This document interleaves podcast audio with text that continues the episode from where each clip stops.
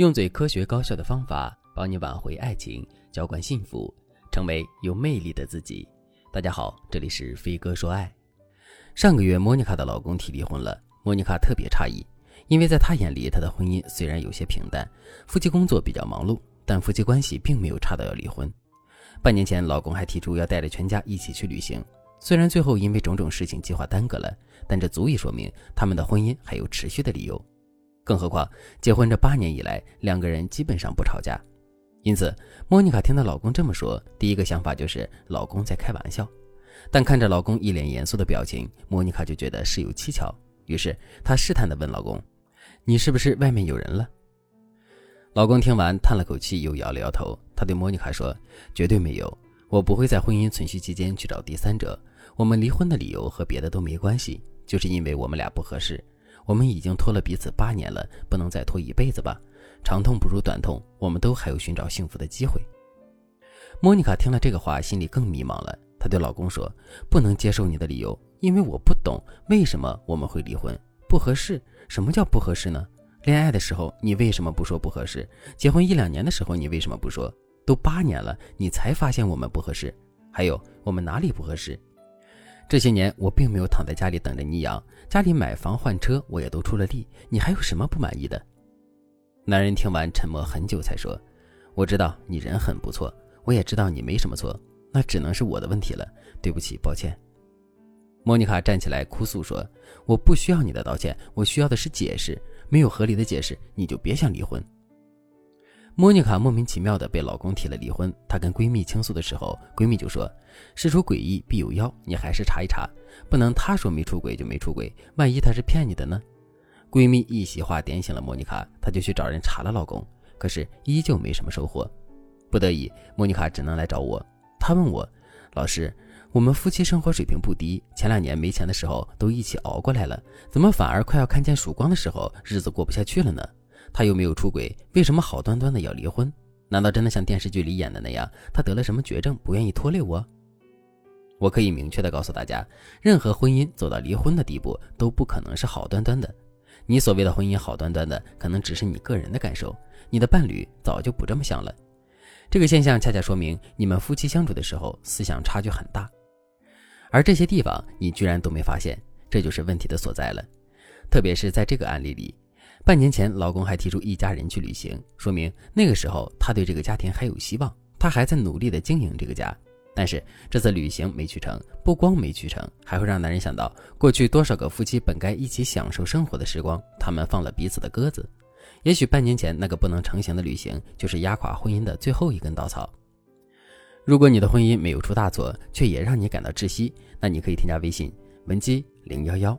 文姬的全拼零幺幺，把你婚姻中的问题全部告诉我，让我来帮助你重新找回幸福。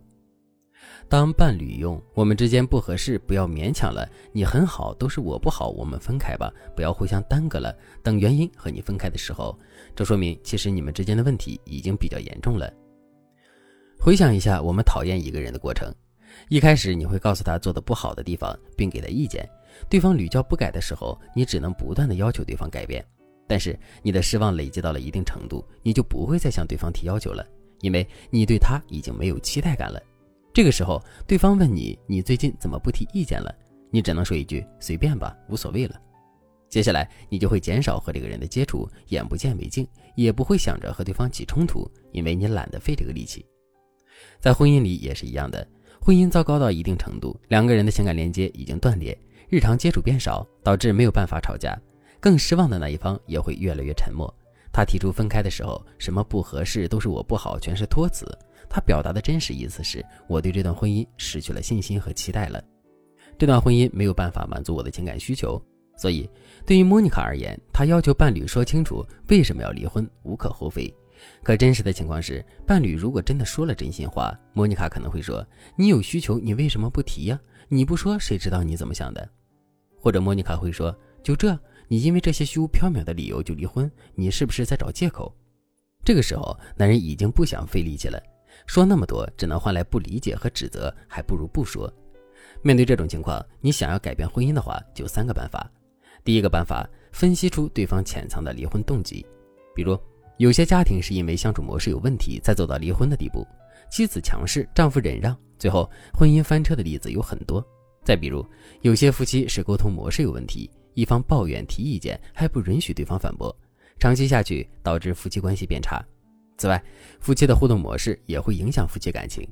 老婆说心事的时候，老公不在意；老公难过的时候，妻子刷抖音，这些都会让婚姻逐渐走向解体。如果你无法依靠自己分析出婚姻里真正的雷点，那你可以联系我们。第二个办法，和老公进行深度谈判。深度谈判分为三个步骤。第一步，说出对方的真实想法，让对方知道你已经反思了，而且反思的很准确。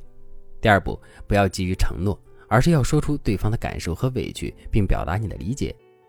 第三，说清楚导致这些问题的原因是什么，该怎么解决，对方和你需要怎么配合。深度谈判里最忌讳一上来就发誓说自己能改，你这样没头没脑的发誓，只会让对方更反感。记住，我们要先攻心，再提要求。第三个办法，谈判结束后，要求对方给予我们一个缓冲期，然后积极修复婚姻。这个就是讲情面的话术，需要根据你们的具体情况，找到能够打动对方的点，再和对方谈。这三个方法三位一体，非常有效，可以在危机时刻挽救你的婚姻。如果你想知道如何把这个方法完美的运用在自己的婚姻里，那么你可以添加微信文姬零幺幺，文姬的全拼零幺幺，让我来帮助你挽救婚姻。好了，今天的内容就到这里了，感谢您的收听。您可以同时关注主播，内容更新将第一时间通知您。您也可以在评论区与我留言互动，每一条评论、每一次点赞、每一次分享，都是对我最大的支持。我们下期再见。